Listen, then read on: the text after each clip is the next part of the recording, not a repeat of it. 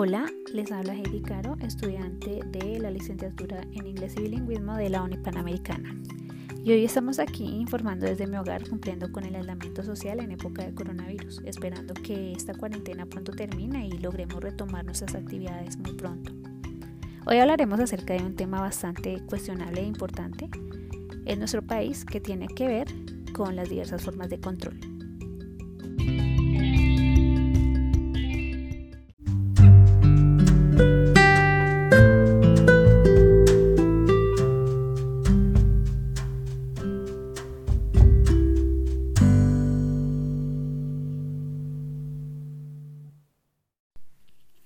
Bueno, pues una de estas formas de control en nuestro país es la hegemonía militar, entendiendo como hegemonía el hecho o la capacidad de mandar o de guiar y conducir a un determinado grupo de personas.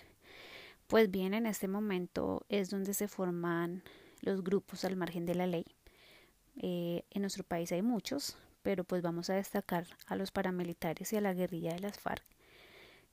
Mm, estos grupos son liderados por una persona quien goza de un mando, de, un respaldo y el respeto de, del grupo que conforman. Esto pues para accionar de acuerdo a sus intereses y recibiendo respaldo económico también de, otras, de otros entes eh, que los pueda lucrar. Por ejemplo, eh, los paramilitares reciben respaldo económico de los dineros del narcotráfico. También de esta manera, pues ya teniendo un buen soporte económico, pueden proteger y garantizar el cumplimiento de sus propósitos y también logran convencer a esas personas o a ese grupo que lideran de una supuesta protección y seguridad civil. Esto hace que, que este, estos seguidores eh, les deban total lealtad de su parte, evitando así desobediencia o que se pongan en contra de sus convicciones.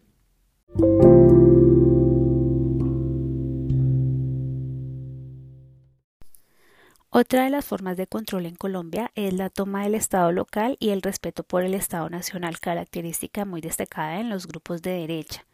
En este caso hablaremos de los paramilitares, quienes defienden la normativa del Estado, eh, aparentemente respaldan las decisiones y luchan por su cumplimiento, obviamente a su modo. De esta manera, pues, eh, hacen ver que su respaldo estatal es totalmente desinteresado.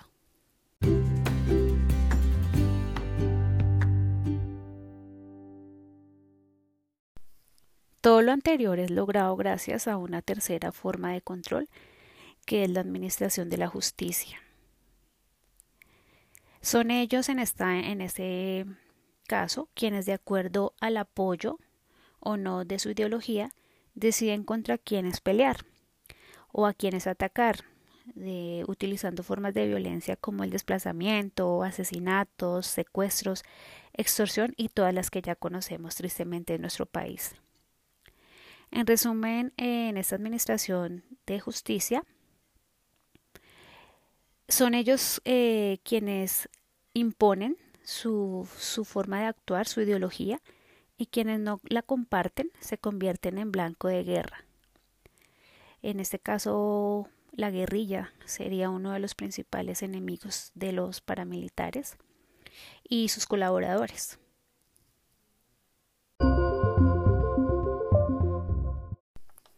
Estos grupos necesitan un lucro económico y un soporte para poder llevar a cabo sus objetivos y sus formas de acción. Por eso eh, se valen de otro mecanismo de control como es la explotación de la economía como bien dicen por ahí, nadie trabaja gratis. Y ellos, por un supuesto cuidado o seguridad de la sociedad civil, reciben apoyo financiero. El líder necesita tener el control y el dinero es una herramienta importante para lograrlo. Si el líder pierde el control, se puede dar la oportunidad a sus enemigos, en este caso podríamos decir que la guerrilla de las FARC, podrían ganar terreno y aumentar el número de hombres en sus filas eh, quizás tomar el control de, diversas poblaciones que ellos ya tenían a su cargo. Es por esto que una de las, de las formas como, como ellos se pueden lucrar, eh, la minería ilegal, que son economías que le permiten a, a los paramilitares recibir dinero y poder tener un, un colchón económico para, para su equipo o su organización.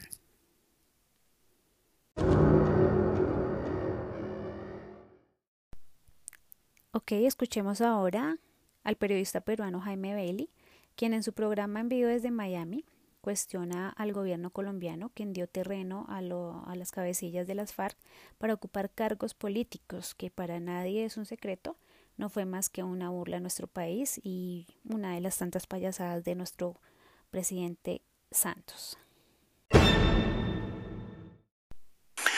Iván Márquez, narcotraficante y terrorista de la FARC, no quiso posesionarse como senador en Colombia y volvió al monte y ahora está escondido en Venezuela y sigue operando como narcoterrorista. De la FARC, Santrich no quiso posesionarse como representante en el Congreso colombiano. Lo pillaron negociando cocaína con supuestos emisarios mexicanos que eran agentes encubiertos de la DEA. La justicia colombiana oprobiosamente lo liberó. Pasó a la clandestinidad, se fugó también a Venezuela.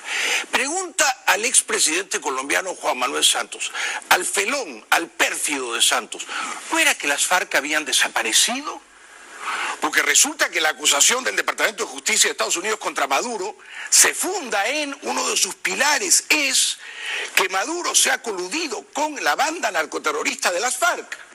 De manera que si Maduro está actuando en connivencia con las FARC, eso significa que las FARC, señor Santos, no han desaparecido. Y eso significa que el gigantesco embuste que usted fabricó, ¿ah?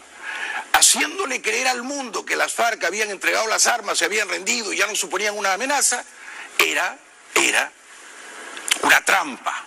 ¿ah? Bueno, y después de escuchar a Jaime Bailey, hablaremos de una quinta forma de control en nuestro país, como lo es el derecho a la ciudadanía, y a la vez nos cuestionamos, ¿será que en realidad existe? ¿Será que nuestro voto al elegir a nuestros gobernantes es por convicción o por conveniencia? ¿Será que estamos siendo parte de todo lo que está ocurriendo? Es triste decirlo, pero es una realidad y en aquellas poblaciones donde hubo presencia paramilitar, se gozó de dinero, se, se gozó de riqueza, se gozó de alimento, comodidades y demás. Claramente patrocinado por la violencia de este grupo. Pero cuando dejó de estar allí, ¿qué quedó para estos pueblos? Pobreza, muerte, impunidad y olvido. Tanto los paramilitares como la guerrilla de las FARC siguen latentes en nuestro país. Las FARC aún sigue viva, solo que cambiaron de nombre a disidencia pero su músculo financiero sigue fortalecido y sus acciones son latentes en nuestro país. Es por eso que algunos militares, al ver que la justicia y el control en Colombia cada vez es más débil y estos grupos continúan ganando más terreno, delinquiendo y demás, deciden pedir tristemente la baja y emigrar a servir a otros estados, como es el caso eh, muy cercano a mí de mi hermano el teniente Vladimir Caro, quien hoy hace parte del ejército emiratí, él está en Dubái, y vive a miles de kilómetros de nosotros su familia, porque se fue en busca de lo que su ejército nacional no le brindó. Escuchemos su opinión.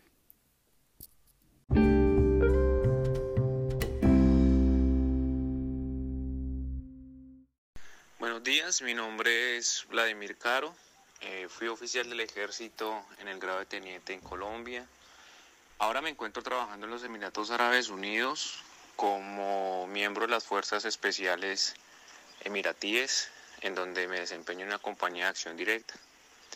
Salí de mi ejército nacional en Colombia por buscar una mejor oportunidad en, los Emiratos, eh, dándome cuenta de la situación difícil que estaba viviendo para en ese momento Colombia, en donde los, los grupos terroristas como son los paramilitares y la guerrilla, llámese FARC o ELN, estaban tomando el control de, de todo lo que era el narcotráfico en el país.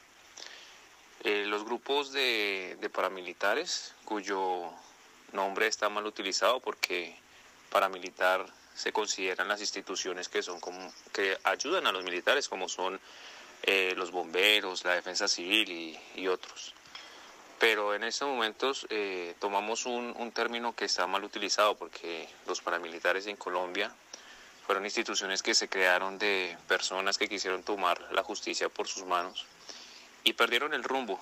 Definitivamente para, para soportar una guerra de esas se necesita dinero y no encontraron una, mejor oportunidad de financiarse como fue con el, con el narcotráfico, creando igual o peor eh, daño que el que estaba realizando en ese momento las guerrillas de las FARC y el ELN. Eh, vemos como eh, en, Colombia mucha gente dice que, se acabó ya la guerrilla, pero podemos darnos cuenta que eso es falso. Las guerrillas lo que han hecho son mutarse en otra forma de, de, guerrillas que siguen haciendo lo mismo. Son grupos que pararon un momento para reorganizarse y en estos momentos están realizando acciones delictivas de terrorismo y narcotráfico eh, con capacidades superiores. Ese es mi punto de vista en, en lo que he podido vivir de la guerra, tanto en Colombia como en el exterior. Bueno, hemos hablado de las diferentes formas de control en nuestro país. Esperamos que haya sido muy ilustrativo para ustedes. Hasta una próxima oportunidad. Recuerden que les hablo Heidi Caro. Hasta pronto.